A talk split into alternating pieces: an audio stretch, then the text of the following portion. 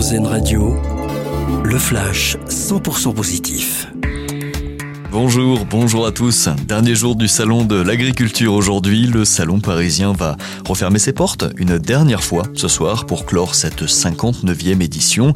Une édition marquée cette année par une forte affluence à tel point que le salon de l'agriculture a même dû fermer ses portes deux heures plus tôt que prévu hier.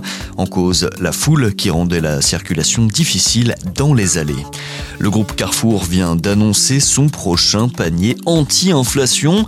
À partir de la mi-mars, l'enseigne de grande surface va proposer 200 produits garantis à 2 euros.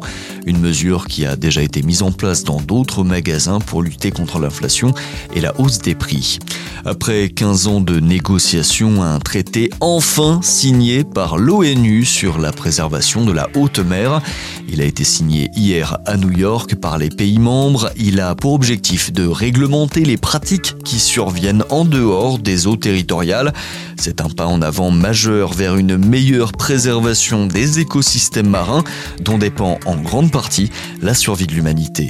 Et puis un mot de sport pour finir avec le top départ aujourd'hui pour le Paris-Nice. La 81e édition de la célèbre course cycliste va s'élancer ce dimanche depuis les Yvelines pour une étape accidentée, une étape longue de 170 km.